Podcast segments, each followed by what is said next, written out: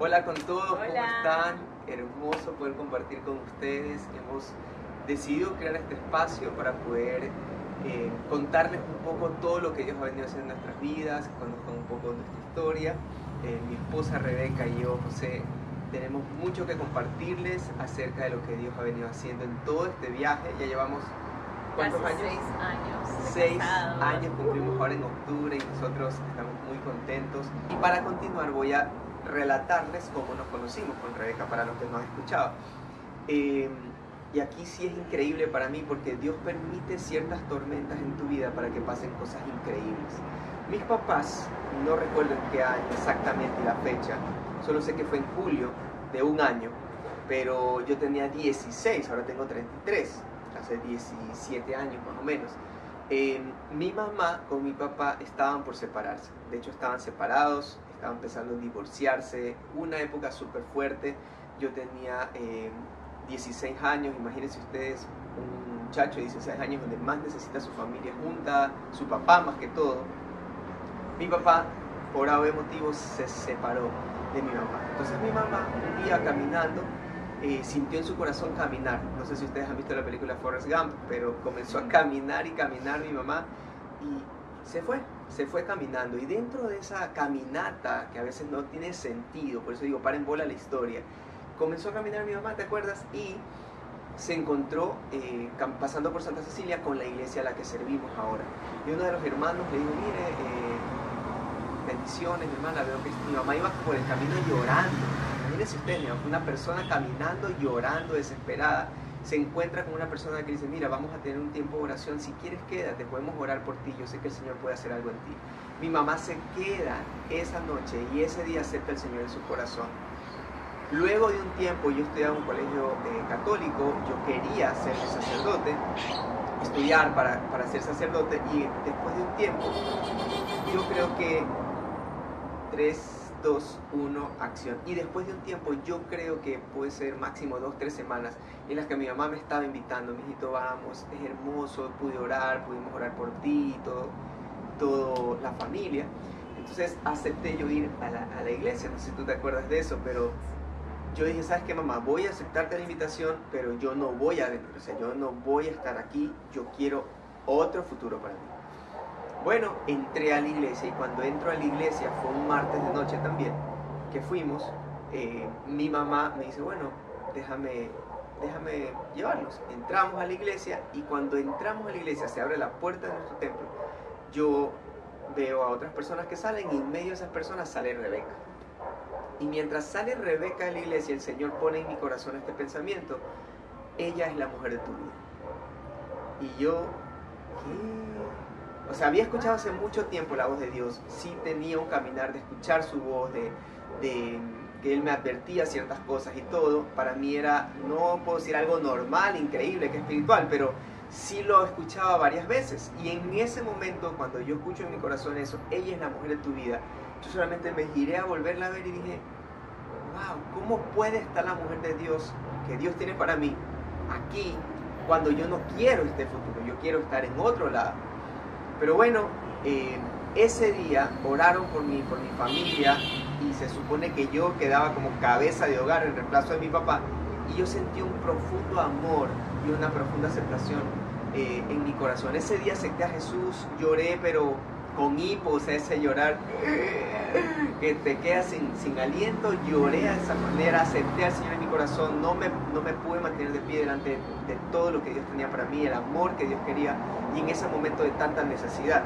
Entonces, eh, ese momento supe que eso era para mí, o sea, tener ese tipo de experiencias profundas con Dios era lo que yo quería y necesitaba por el resto de mi vida, no solamente ese momento de necesidad. En ese momento cuando eh, José me, me ve, yo iba saliendo, yo me acuerdo que yo sí lo vi, yo estoy con, tu- con tus hermanas, con la mamita, y fue como que, ay, qué lindos los nuevos, así, o gente nueva, qué chévere. Pero yo estaba así como que en el mood, así de un poco, como creo que todos los cristianos en algún momento de nuestra, nuestra journey tenemos nuestro momento de rebeldía. Y bueno, para los que no saben, yo soy hija de pastor, entonces era como que se notaba que yo estaba, que yo estaba como en ese momento así de medio rebelde.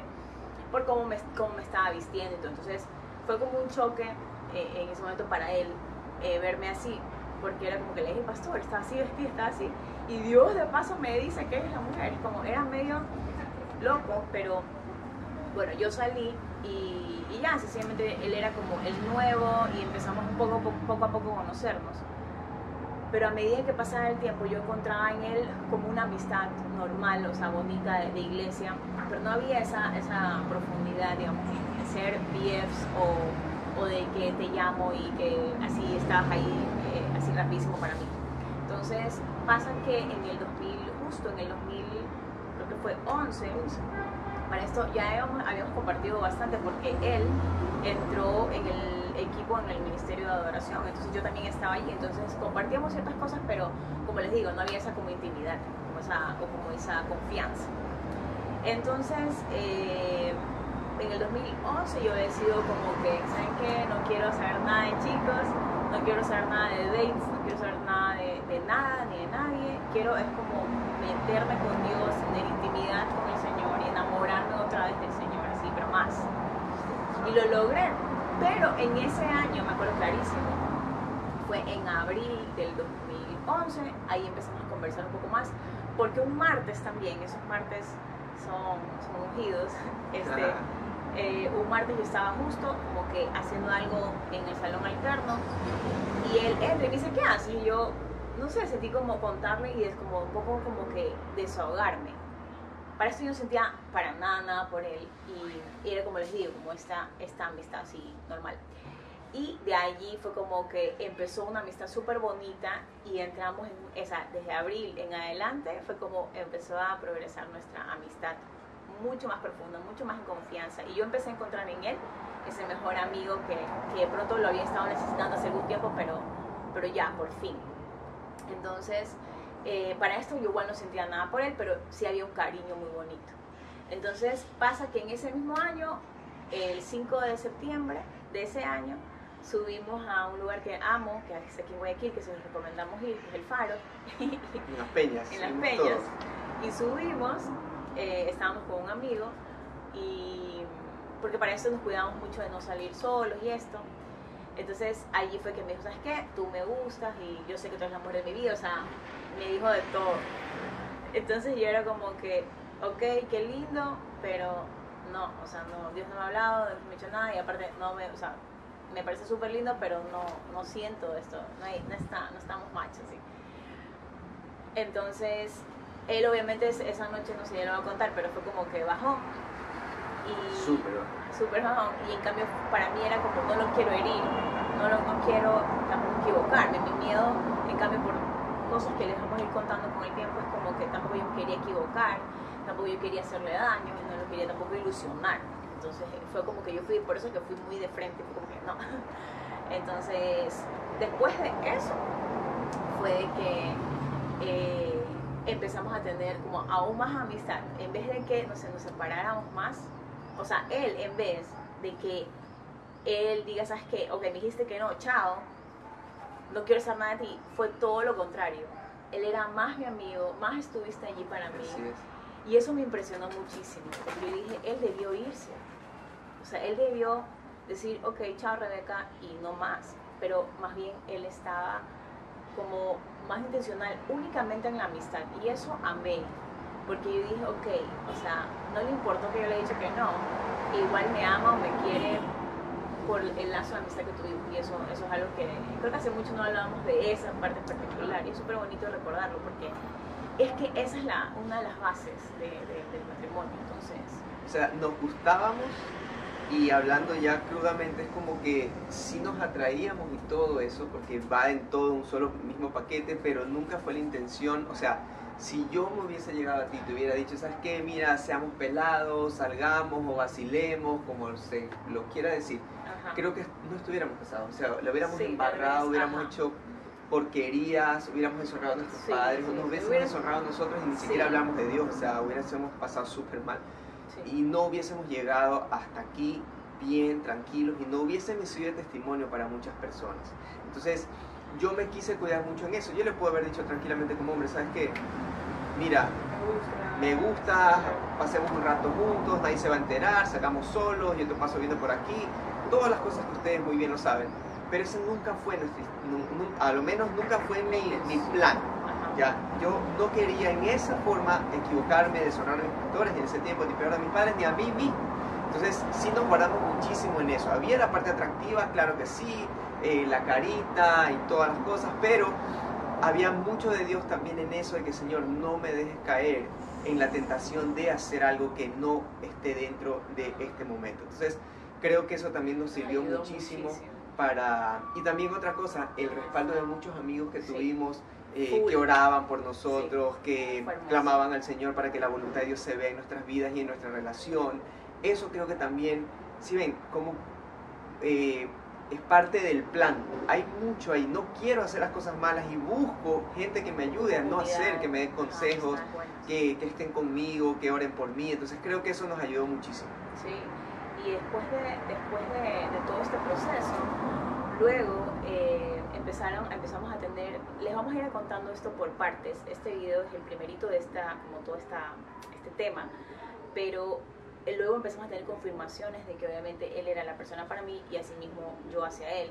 Entonces, no solamente de amistades o personas que no nos conocían, sino que Dios mismo nos empezó a hablar, traernos versículos o, o, a través de personas también, o de sentimientos o de cosas que nos hacen sentir que, es, que, era, que éramos el uno para el otro. Pero una de las cosas súper, así que a mí me marcó, fue que también tenía que haber decisión. Que eso lo vamos a hablar también en la segunda parte en otro video, pero lo que queríamos hoy era como darles este, esta apertura a este canal, contándoles cómo nos conocimos, cómo fue el inicio de nuestra historia y decirles que si tú estás pasando por este proceso de noviazgo o de que te estás conociendo con alguien, eh, cree en ese, en ese proceso, en, esta, en este tiempo, en ese tiempecito que estás de solo conocer y aunque no veas nada, ajá, disfrútalo, porque esa, créanme, que, y créanos, ¿sí o no? que es la base de tu noviazgo y de tu... De todo lo que viene para adelante. Ajá, todo lo que viene para adelante. Disfruta ese tiempo. Si están pasando momentos difíciles, te comento algo. Nosotros pasamos momentos súper difíciles de no aceptación. No nos aceptaban. Habían amigos que no querían que estemos juntos. Ella pensaba, amigas de ella que pensaban que tenía que estar con otra persona mi familia, mis amigos que pensaban que tenía que yo estar con otra persona, no con ella, con cualquier muchacha, menos con ella. Y, y esos tiempos así es como que duelen, como que tú dices, mejor abandono la misión porque se está poniendo muy, muy fuerte, muy difícil. Y yo creo que más bien, si sabes que todo va cuesta arriba, yo creo que estás haciéndolo muy diferente a lo que todo el mundo está haciendo. Para todo el mundo es fácil, estoy con esta chica, si no, listo, me cambio de ropa y no pasó nada para mí yo creo que Dios tiene algo para ti eh, en especial y si te toca lucharla, pues la vas a tener que luchar. Allí hay bendición de Dios cuando las cosas cuestan. David decía, Señor, no quiero darte nada que no me cueste. Entonces creo que para terminar esta primera parte podemos dejar sembrado eso en ti, que te llenes de esperanza, que sepas que hay muchísimo de parte de Dios para ti y que Dios te va a respaldar y espero que por medio de nuestra historia llévate algo. No quiere decir que, que tengas que hacerlo igual que nosotros, el proceso de nosotros duró años, de pronto ya tú no lo tienes que hacer así, pero llévate algo de parte de Dios en que se pueda ver reflejada en nuestra historia. Te esperamos en la próxima parte. Chao.